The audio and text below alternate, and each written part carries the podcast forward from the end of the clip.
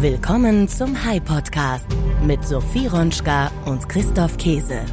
Hallo Sophie, guten Morgen. Wie geht's dir? Hi Christoph, guten Morgen. Mir geht's gut. Wie geht's dir? Mir geht's auch ziemlich gut. Wir senden ja heute an einem Feiertag, am Tag der deutschen Einheit. Hier ist das erste deutsche Fernsehen mit der Tagesschau.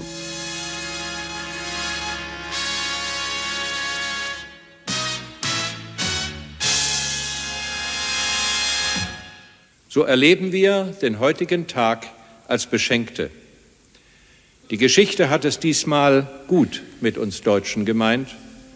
Umso mehr haben wir Grund zur gewissenhaften Selbstbesinnung. Hier haben wir gerade eben gehört, Bundespräsident damals Richard von Weizsäcker beim Staatsakt zum Tag der deutschen Einheit 1990. Heute, vor 33 Jahren, endete am 1. Oktober die deutsche Teilung nach dem Zweiten Weltkrieg und Deutschland formte sich aus der DDR und der Bundesrepublik wieder zu einem Staat. Ein prägendes politisches Ereignis, das einen Neuanfang für unser Land symbolisiert. Christoph, damals, ein Jahr nach der Wiedervereinigung, und zwar im November 1991, hatten Bundesrat und Bundestag eine gemeinsame Verfassungskommission, also die GVK, eingesetzt. Ihr Auftrag, überprüfen, ob die Verfassung noch zeitgemäß ist. Und sie kam zu einem überraschenden Ergebnis. Ja, daran kann ich mich noch an diese Kommission. Helmut Kohl, damals Bundeskanzler, hatte sich dann doch ziemlich gegen sie gewehrt, konnte aber nichts tun. Sie wurde eingesetzt. Sie hat einige Jahre lang geprüft und untersucht, ob die Verfassung der alten Bundesrepublik Deutschland auch tauglich sein würde für die erweiterte neue Bundesrepublik Deutschland mit der DDR als sogenanntem Beitrittsgebiet und sie kam zu dem Ergebnis, es bleibt alles beim Alten. Bis auf einige wenige, fast nur kosmetische Eingriffe ist die Verfassung von damals übernommen worden, auch in den neuen gemeinsamen Staat. Alles im Lot also im Verhältnis zwischen Bund, Ländern und Gemeinden, Exekutive, Legislative und Judikative, Parlament und Regierung. Die Devise hieß damals weiter so. Das Modell der Bundesrepublik konnte einfach so auf das neue Staatsgebilde übertragen werden. Ja, und das könnte im historischen Rückblick ein Fehler gewesen sein. Nicht, dass das Grundgesetz kein gutes Grundgesetz wäre. Es ist eine richtig gute Verfassung mit vielen Freiheitsrechten, aber der Föderalismus ist ein Stück weit außer Kontrolle geraten. Wir sind ein Land, das sich auf vielen seiner staatlichen Ebenen gegenseitig lähmt. Wir haben Geschwindigkeit verloren und sind deswegen nicht mehr so wie früher vielleicht in der Lage, auf die sich ständig ändernden Rahmenbedingungen zu reagieren. In einem Punkt waren wir Deutschen ja schon immer sehr gut. Staatliche Organisation, Bürokratie, Datenschutz, Föderalismus. Auf den ersten Blick wirkt dies ja auch wie eine Reihe guter Konzepte. Das sind ja auch gute Konzepte. Staatliche Organisation, Bürokratie, Datenschutz, Föderalismus. Doch wenn Beispiel Föderalismus, Bundesländer und Bund sich zu sehr in die Quere kommen, dann passiert oft viel zu wenig. Dann bleiben wir stecken. Wir sind vielfach in Stillstand geraten in diesem Land. Und das hast du ja aus nächster Nähe erfahren, oder? Ja, genau. Ich habe seit letzter Woche einen neuen Personalausweis und das klingt jetzt erstmal gar nicht nach so etwas Besonderem und auch nicht wirklich nach einem Grund zur Freude. Ist es aber. Denn rate mal, wie lange ich auf meinen Personalausweis gewartet habe. Mm, du hattest mal erzählt, du warst in eine Polizeikontrolle gekommen und hattest keinen gültigen Personalausweis. Äh, wie lange ist das her? Oh, einige Monate.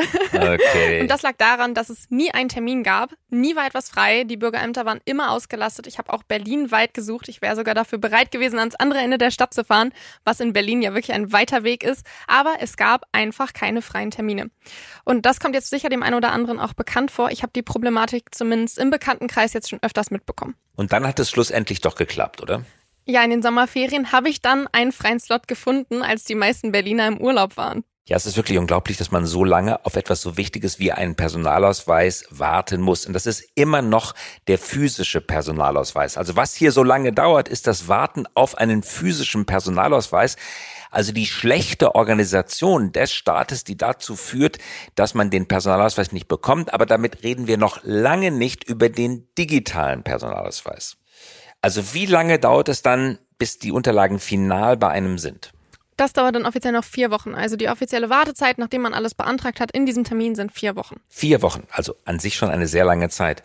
Und dabei braucht man den Personalausweis für so vieles als Nachweis der Staatsangehörigkeit. Angehörigkeit, der Identität als Reisedokument innerhalb der EU und in einigen wenigen anderen Staaten. Man braucht ihn, wenn man ein Konto eröffnet, wenn man ein Auto liest, wenn man in einen Unfall verwickelt wird und so weiter und so fort. Im Alltag ohne den Personalausweis zurechtzukommen, das ist wirklich schwer.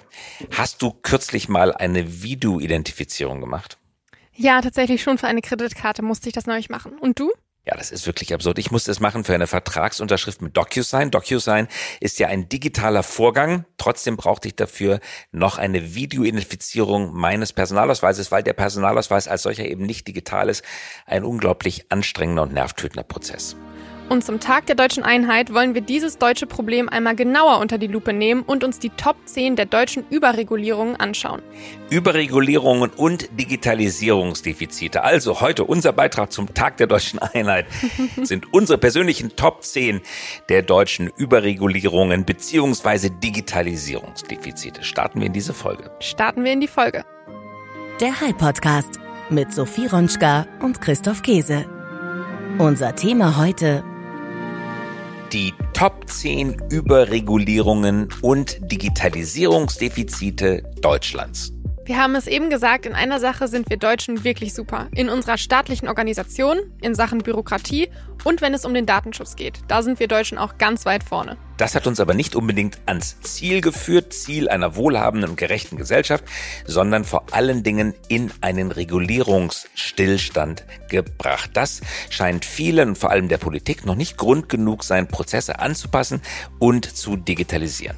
Auch wenn das einfach nur bedeuten würde, dass beispielsweise die FDP ihr eigenes Wahlprogramm erfüllt.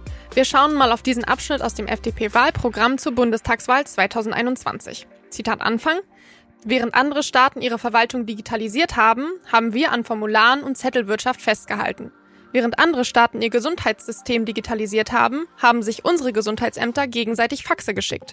Hochqualifizierte Beamtinnen und Beamte haben Listen abgetippt, statt mit Hilfe moderner digitaler Technologien effektiv Infektionsketten nachzuverfolgen. Wir haben uns in der Krise an die Basistechnologie Papier geklammert, als wären wir noch im 20. Jahrhundert. Schluss damit. Wir müssen unseren Staat umfassend modernisieren, damit wir endlich im 21. Jahrhundert ankommen. Zitat Ende. Keine Papierwirtschaft mehr, dafür neue Technologien und schnellere, effiziente Abläufe. Klingt theoretisch wie das, was wir brauchen, nur muss es dafür eben auch in die Praxis umgesetzt werden. Ja, das war 2021 FDP-Wahlprogramm. Gerade zwei Jahre her. Klingt gut. Was ist seitdem passiert? Relativ wenig. Hören wir noch einmal Christian Lindner, bekanntlich Bundesvorsitzender der FDP und Finanzminister. Er fasst zusammen, was seine Partei will. Und das wiederum im Jahr 2021, also Rückblende einmal zwei Jahre zurück. Christian Lindner aus dem Organisationsweltmeister und der deutschen Gründlichkeit ist leider ein träges Bürokratiemonster geworden. Auch in der Wirtschaft ist unser, unsere ähm, äh, Wettbewerbsfähigkeit äh, deutlich zurückgegangen. Die Reformdividende der Agenda 2010 ist nun im Jahr 2021 endgültig verbraucht und auch der Wohlstandspuffer der vergangenen Jahrzehnte durch viele gut ausgebildete Fachkräfte und äh, kluge äh, Patente. Dieser Wohlstandspuffer äh, ist zurückgegangen. Für uns ist deshalb klar, so wie es ist, kann es nicht bleiben. Ein träges Bürokratiemonster. So bezeichnet Christian Lindner unsere Überregulierungs- und Überbürokratisierungsprobleme schon im April vor zwei Jahren. Wieso aber wird dieses Monster dann nicht bekämpft oder zumindest in einem ersten Schritt erstmal gejagt und gefangen genommen? Die deutsche Wirtschaft gerät ins Stocken, unser Wohlstand ist bedroht. Wir haben in den letzten Podcast-Folgen mit Anahita Thoms und Martin Wulff darüber gesprochen. Seit zwei Jahren hat die Politik hier versäumt, nachhaltig einzugreifen. Nun ist wieder Wahlkampf und zwar in Bayern und Hessen. FDP-Präsidiumsmitglied und Spitzenkandidat in Bayern zur Landtagswahl Martin Hagen spricht von einem traditionellen Wachstums- und Wohlstandsmotor der EU, der nun aber zu versagen droht. Die EU war äh, traditionell immer ein Wachstums- und Wohlstandsmotor. Durch den gemeinsamen Binnenmarkt haben alle Mitgliedstaaten davon massiv profitiert und ich glaube, es ist wichtig, dass das auch in Zukunft so bleibt.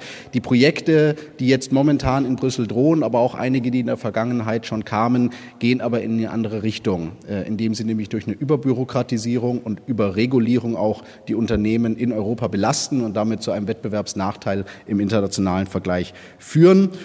Zwei Jahre später dieselben Probleme, dieselben Vorhaben, von denen immer wieder gesprochen wird, nur es tut sich viel zu wenig. Von einer Deregulierungsoffensive davon fehlt bislang jede Spur. Die Bundesregierung plant nun etwas zu unternehmen in der zweiten Hälfte ihrer Legislaturperiode und da fällt es bekanntlich schwer, weil der nächste Wahlkampf ja schon in den Blick gerät, etwas zu unternehmen. Aber immerhin, es ist eine Initiative geplant, die bürokratische Hürden abbauen soll, Geliefert werden eine Reihe von Entlastungsvorschlägen und zwar in einem Gesetz. Es trägt den Namen Bürokratieentlastungsgesetz, abgekürzt BEG.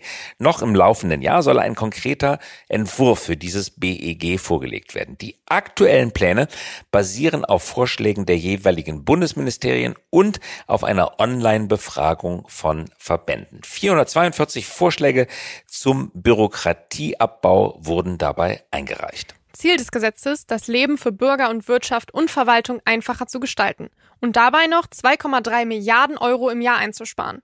Bundesjustizminister Marco Buschmann spricht von einem aktuellen Bürokratie-Burnout. Ähm, Deutschland muss raus aus der Rezession. Dazu hat äh, das Kabinett eine Reihe von Maßnahmen beschlossen.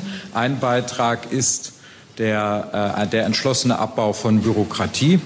Wir sind davon überzeugt, viele Betriebe in Deutschland leiden unter einem Bürokratie-Burnout sind so erschöpft von den vielen Regelungen, die aus dem Bund, den Ländern, aber auch aus Europa kommen, dass sie sich kaum auf ihr Kerngeschäft konzentrieren können. Und daran wollen wir etwas ändern. Es handele sich bei den geplanten Maßnahmen, so Buschmann, um, Zitat, mehr als Sonntagsreden. Zitat Ende. Was sind jetzt also die zentralen Probleme der Überregulierung in Deutschland? Was sind die Digitalisierungsdefizite? Was wird getan und was müsste noch getan werden? Und Sophie, du und ich, wir haben uns überlegt, eine Top 10 aufzustellen. Hier kommt unsere Top 10 der Überregulierung. Digitalisierungsdefizite. Fangen wir an mit Nummer 1. In keiner bestimmten Reihenfolge. Nummer 1 ist Jetzt endlich soll die Registrierpflicht in Hotels abgeschafft werden. Du kennst das, wenn man beim Hotel eincheckt, passiert was? Man muss erstmal ein Formular ausfüllen. Und das Formular landet in einer Box. Was ich wirklich jetzt auch von Marco Buschmann vor einigen Tagen selber gehört habe, ist, dass in diese Box überhaupt niemand reinguckt.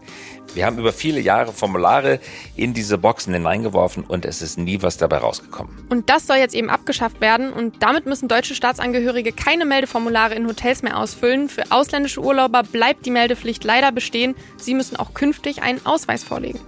Ein guter Vorschlag, aber vielleicht 2023 doch ein bisschen zu spät. Über Jahrzehnte haben wir diese Zettel ausgefüllt und jetzt stellt sich heraus, es hat sie nie jemand benötigt. Sie sind einfach nur im Zettelkasten gelandet. Sie wurden nie wirklich ausgewertet. Keiner wusste, wofür es notwendig war und jetzt werden sie endlich abgeschafft. Ja, richtig, aber zu spät, oder? Absolut, mal abgesehen von der ganzen Papierverschwendung, die da betrieben wurde. Kommen wir zum nächsten Punkt. Absurde Regulierungspflichten im Baurecht. Christoph, du hast mir neulich eine Geschichte erzählt, die konnte ich fast nicht glauben. Was wurde dir bei einem Vortrag mitgegeben?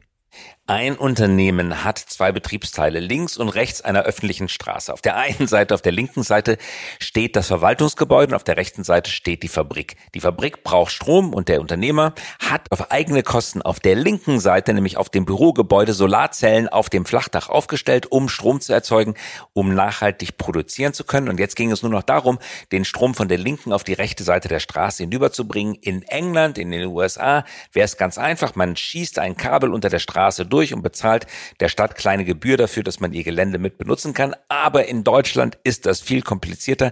Dieses Unternehmen musste tatsächlich einen Antrag stellen auf Zulassung als Elektrizitätsversorger, als EVU, so als wenn sie Atomkraftwerke betreiben würden. Das ist natürlich ein unglaublich anstrengendes, zeitraubendes, kostspieliges Projekt, nur um den Strom von der linken auf die rechte Straßenseite hinüberzubekommen. Ein typischer Eulenspiegelfall. Das klingt wirklich total absurd, gerade jetzt, wo alle von Klimakrise, Klimawandel sprechen und man gerade auf Solarstrom setzen muss. Da ist es natürlich schade, dass es einem so schwer gemacht wird. Und man sieht auch wieder, in anderen Ländern scheint es ja deutlich einfacher und besser zu laufen als in Deutschland. Kommen wir zu Nummer drei, der digitale Personalausweis. Ja, den hätte ich auch gerne gehabt. ja, das glaube ich.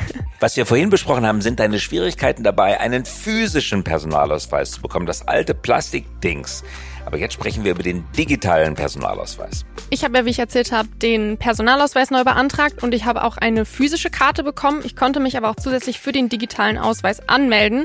Dafür musste ich tatsächlich nur einen PIN-Code erstellen. In der Tat, es gibt den digitalen Personalausweis, aber weit weniger als 10% der neu ausgestellten Personalausweise werden mit der digitalen Option gewählt. Viel besser wäre es natürlich, es gäbe einen wirklichen digitalen Personalausweis und gar keinen normalen Personalausweis mehr mit und der Staat würde die Digitalisierung dieses so wichtigen Ausweisdokumentes, wir hatten darüber gesprochen, vorantreiben. Stattdessen bleibt es ein Zusatzfeature und die allermeisten Menschen entscheiden sich dagegen, vor allen Dingen auch, weil sie den Nutzen gar nicht erkennen können. Das heißt, beim digitalen Personalausweis sind wir noch viele, viele Jahre vor der endgültigen Durchsetzung und Fortschritt ist nicht wirklich erkennbar. Vereinfachung des Rechtsverkehrs. Jetzt sind wir wieder im Entwurf des Bürokratieentlastungsgesetzes. Die Regierung möchte sich nun endlich auch der Vereinfachung des Rechtsverkehrs widmen. Das wird auch allerhöchste Zeit. Alles, was die Regierung zu diesem Punkt vorhat, ist sinnvoll, doch es kommt viel, viel, viel zu spät. Um Missverständnisse zu vermeiden, was vorgeschlagen wird, ist überaus sinnvoll. Doch warum erst jetzt? Warum nicht früher? Warum haben wir so viel Zeit verloren? Lesen wir uns einmal die offizielle Darstellung der Regierung zu diesem Punkt durch. Der Rechtsverkehr heißt es da, für die Wirtschaft sowie für die Bürgerinnen und Bürger soll vereinfacht und weitestmöglich digitalisiert werden. Soweit die Absichtserklärung. Deswegen sollen zivilrechtliche Schriftformerfordernisse aufgehoben werden. Wegfallen dürfen Unterschriften, die nicht durch eine europäische oder sonstige internationale Regelung zwingend vorgeschrieben sind. Also man soll dann nur noch unterschreiben müssen, wenn es irgendeine internationale Vorschrift vorschreibt. Aber solange es sich um deutsche Transaktionen auf deutschem Gebiet handelt, soll man auch ohne Unterschrift auskommen. Besonders berücksichtigt werden sollen auch Vorschriften des Arbeitsrechts. Soweit die offizielle Formulierung. Aber es gibt auch ganz, ganz viel, was noch nicht angepasst, modernisiert und verändert wird. Greifen wir einmal wahllos ein Beispiel raus. Das Vorlesen von Verträgen beim Notar. Vorlesen von Verträgen beim Notar. Das gibt es in vielen anderen hochentwickelten Staaten, wie zum Beispiel den USA, gar nicht. Und trotzdem funktionieren die Rechtssysteme dort sicher und gut. Kürzlich hat die Regierung eine Digitalisierung des Verfahrens angekündigt. Was steckt dahinter? Die kleinstmögliche Reform. Statt elektronische Smart Contract zum Beispiel auf Blockchain-Basis rechtlich wasserdicht zu gestalten, wird es in Deutschland nun möglich, einen Notar per Video zuzuschalten. Richtig gehört. Es bleibt beim alten analogen Prozess. Bloß, dass man nun ein bisschen Video hinzugeben kann. Und damit sind wir wieder bei einem ganz wichtigen Punkt angelangt. Gute Digitalisierung bedeutet eben nicht, dass man alte Prozesse einfach auf digitale Transportwege umhebt, sondern gute Digitalisierung bedeutet, Prozesse ganz neu zu denken, aufzusetzen und zu gestalten, so als wäre Papier nie erfunden worden und als müsste man den Prozess heute unter digitalen Bedingungen komplett neu erfinden. Und dabei kommt etwas ganz anderes, meistens zumindestens heraus, als einfach nur die Digitalisierung von Papierprozessen. Und genau das, das völlige Neudenken, das Aufsetzen, als wenn es Papier nie gegeben hätte. Das passiert hier wiederum nicht. Deswegen aufgepasst bei den wohlklingenden Worten der Regierung zur Vereinfachung von Verwaltungsverfahren. Oft geht es dabei wirklich nur um die digitale Variante alter, überholter Prozesse und keineswegs um etwas wirklich Modernes. Und an der Stelle, Sophie, wollte ich noch eine Anekdote erzählen. Beim Notar ist es ja so, alle Anwesenden müssen anwesend sein, während der Notar den Vertrag Wort für Wort vorliest. Und wenn man hinausgeht, wenn man zum Beispiel auf Toilette muss, dann muss das Vorlesen unterbrochen werden. Und ich habe einmal eine wichtige Beurkundung, die hat mehrere Stunden gedauert, weil der Text des Vertrages so lang war, miterlebt, wo jemand gerade von einer ziemlich lange dauernden Party zum Notar morgens um neun gekommen war und er hatte eine Sonnenbrille auf und hat seine Augen hinter der Sonnenbrille geschlossen. Ich weiß nicht, ob der Notar es gemerkt hat oder nicht gemerkt hat. Auf jeden Fall, ich wusste, der Kollege, der schläft tief und fest. Aber immerhin, er war im Raum und deswegen war es dann ja wahrscheinlich ein zulässiger Akt. In den USA ist so etwas komplett unbekannt. Jeder amerikanische Investor, der in Deutschland sich an einer GmbH beteiligt, der kennt das. Persönlich anreisen, um sich vom Notar stundenlang Texte vorlesen zu lassen. Das ist eine deutsche Besonderheit, eine Absurdität, für die im internationalen Maßstab so gut wie niemand Verständnis hat. Fünftens, Klageeinreichung. Greifen wir noch ein anderes Beispiel aus dem Rechtswesen heraus, das Einreichen von Schriften bei Gericht. Bislang musste man Klagen und Schriftsätze vor Gericht immer in Papierform einreichen. Das ist natürlich ein uraltes Verfahren. Warum geht das nicht elektronisch? Einige Gerichtsbezirke erlauben mittlerweile die elektronische Einreichung. Doch auch hier gilt es, ganz genau hinzuschauen. Christoph, Anwälte einer Top-Kanzlei haben dir kürzlich ein besonders anschauliches Beispiel geschildert, oder? Ja, das kann man wohl sagen.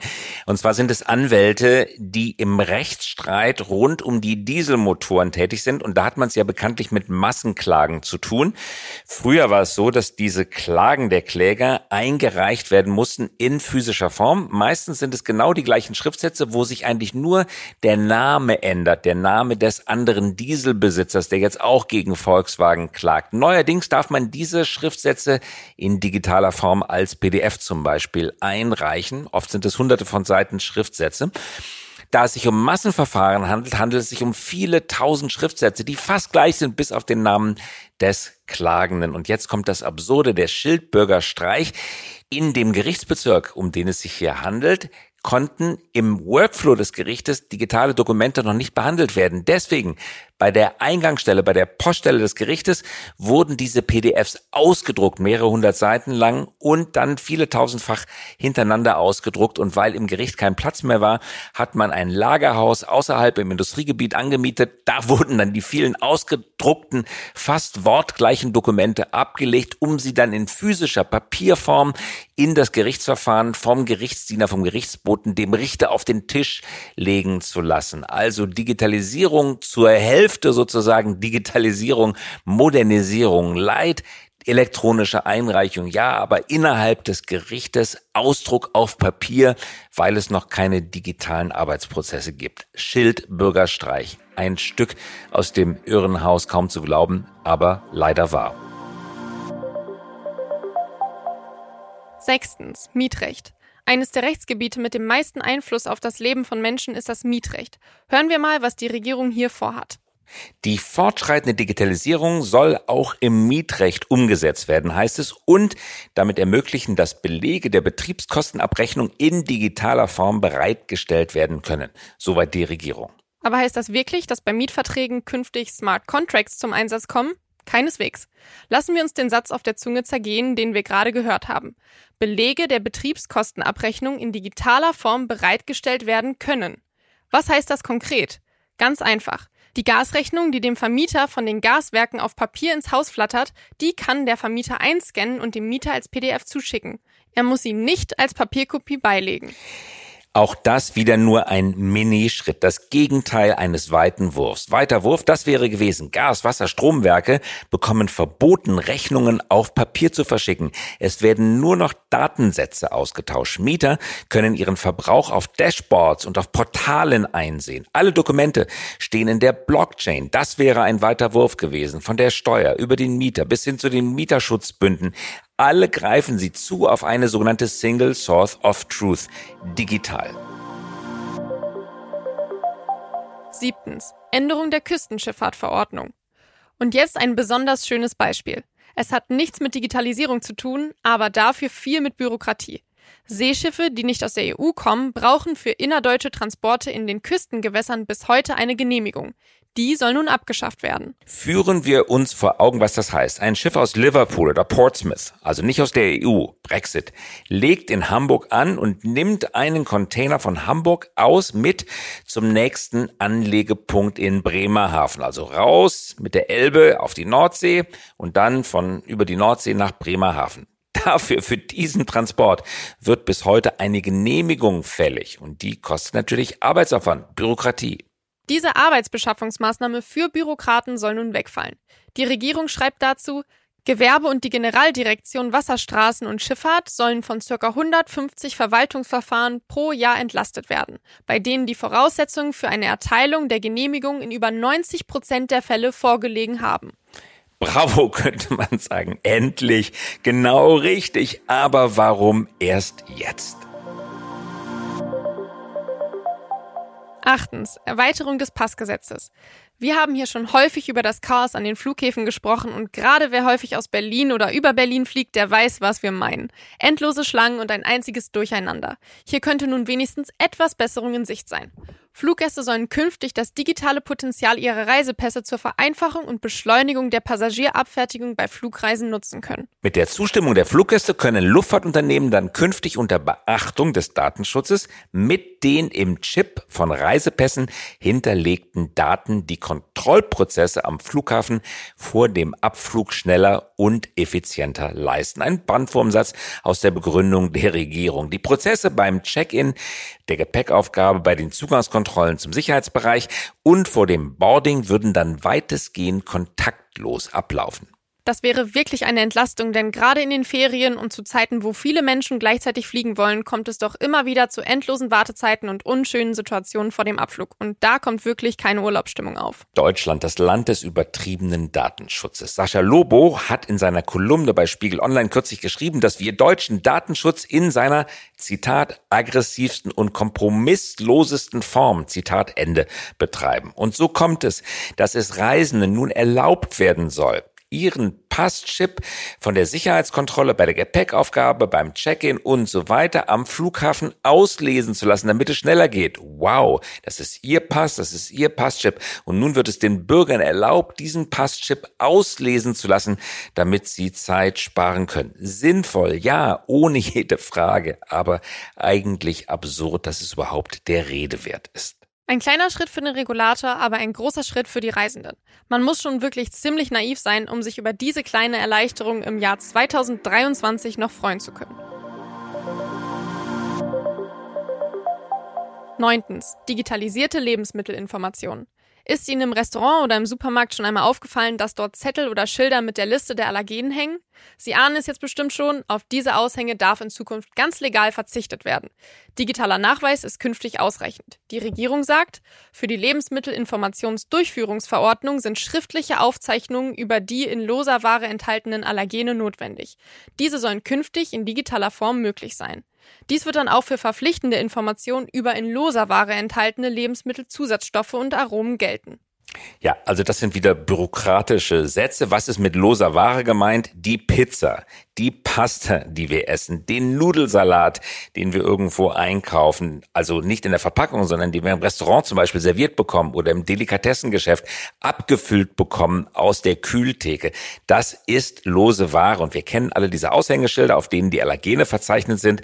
Jeder muss das aufhängen. Wer es nicht tut, der begeht eine Ordnungswidrigkeit. Darauf kann in Zukunft verzichtet werden. Das nennt sich heutzutage Deregulierung. trotzdem, wir wollen das nicht kleinreden. Wir wollen uns nicht darüber lustig machen, denn Deregulierung beginnt oft an unscheinbarer Stelle bei Kleinigkeiten. Aber die Summe dieser Kleinigkeiten, besonders dann, wenn sie nicht funktionieren, die ist im Alltag ja so nervtötend. Mehr davon möchte man sagen. Mehr von diesen langweiligen Kleinigkeiten in der Summe halten genau diese Kleinigkeiten, wenn sie nach hinten zurückweisen, halten dieses Land zurück. Und damit sind wir auch schon am Ende unserer Top 10 angelangt. Zehntens. Digitale Leistungen summa summarum. Das noch zum Abschluss, um einmal vor Augen zu führen, wie es um die Technologisierungsziele der Politik für unsere Bürokratie steht und wie sich diese in den Jahren verändert haben. Für uns ganz alarmierende Zahlen. Christoph, magst du einmal sagen, was heute Ziel der Bundesregierung ist? Die Regierung verspricht jetzt, dass 15 Leistungen in Zukunft end-to-end -end digital online verfügbar sind. Staatliche Leistungen. Das klingt doch eigentlich gar nicht so schlecht, könnte man jetzt denken. 15 Leistungen, besser als gar keine. Aber wie sah denn das noch vor einigen Jahren unter Angela Merkel aus? Wir schauen zurück in das Jahr 2018, genauer gesagt auf den 4. Dezember 2018. Damals erklärte Angela Merkel, dass, und jetzt kommt die Zahl, 575 staatliche Dienstleistungen bis Ende 2022 digitalisiert werden sollen. 575. Das hat die Regierung nicht geschafft. Weder die Merkel-Regierung noch die bisherige Regierung. Die jetzige Regierung hat sich zu Beginn ihrer Legislaturperiode vorgenommen, zwar nicht diese 575, aber immerhin noch eine dreistellige Zahl von staatlichen Dienstleistungen voll durchzudigitalisieren, end to end.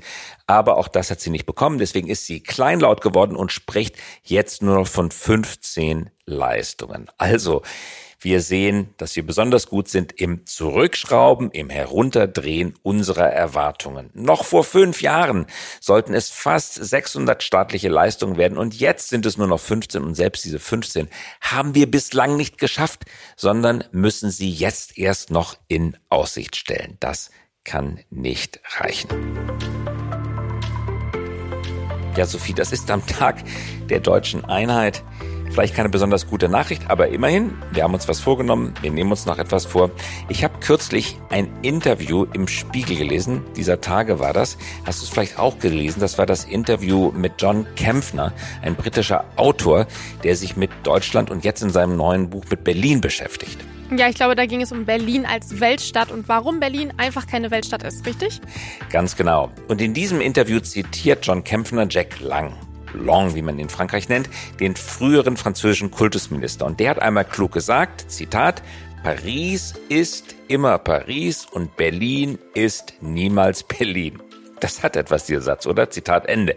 Jack Lang spricht von sogenannter fluktuierender Identität. Ein guter Ausdruck. Er beschreibt, wie die Politik sich an die großen Themen herantastet. Ganz Berlin tastet sich an seine Identität heran und das färbt auf die Politik in dieser Stadt ab. Auch sie bewegt sich in tastenden Schritten.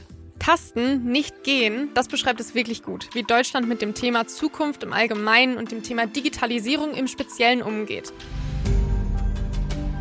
Das war unser Feiertags-Special zum Tag der deutschen Einheit und das war es auch schon wieder mit dem High-Podcast für diese Woche. Jetzt haben wir ja eigentlich nur rumgemeckert und den Finger in die Wunde gelegt. Christoph, was klappt denn aber schon ganz gut? Wo können wir vielleicht auch mal ein bisschen loben zum Ende der Folge? Ja, loben wir doch mal Elster, das elektronische Portal der Steuerbehörden. Das funktioniert wirklich gut. Das hat Jahre gedauert, bis es richtig gut funktioniert hat, aber mittlerweile ist es doch ein guter Standard geworden verpflichtend übrigens mittlerweile für Firmen und Privatleute, dass man Elster benutzt, aber ein gutes Beispiel dafür, wie Digitalisierung funktionieren kann und Entbürokratisierung. Klappt gut, ist sicher, breit akzeptiert. Mehr davon bitte. Und welche bürokratische oder regulierende Maßnahmen würde dich am meisten entlasten, wenn sie wegfallen würde? Oder was würdest du dir wünschen, was dazu kommt?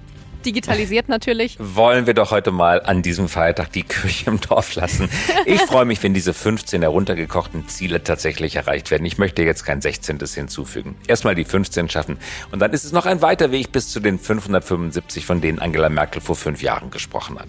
Wir behalten die 15 Ziele auf jeden Fall im Blick und schauen, inwiefern sie erreicht werden. Und zwar hoffentlich möglichst schnell.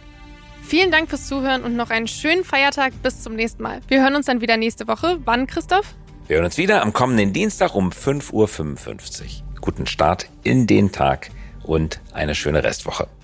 Tschüss. Tschüss. Das war der High Podcast für diese Woche.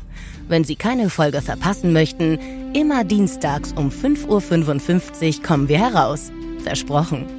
Mögen Sie uns? Dann abonnieren Sie uns jetzt oder hinterlassen Sie einen Like. Wir freuen uns über Anregungen, Kritik und Wünsche schreiben Sie uns gerne an podcast.hi.co. Nicht .com, sondern .co. Eine Produktion der Axel Springer High GmbH, einer führenden Beratung für Strategie und Umsetzung neuer Geschäftsmodelle.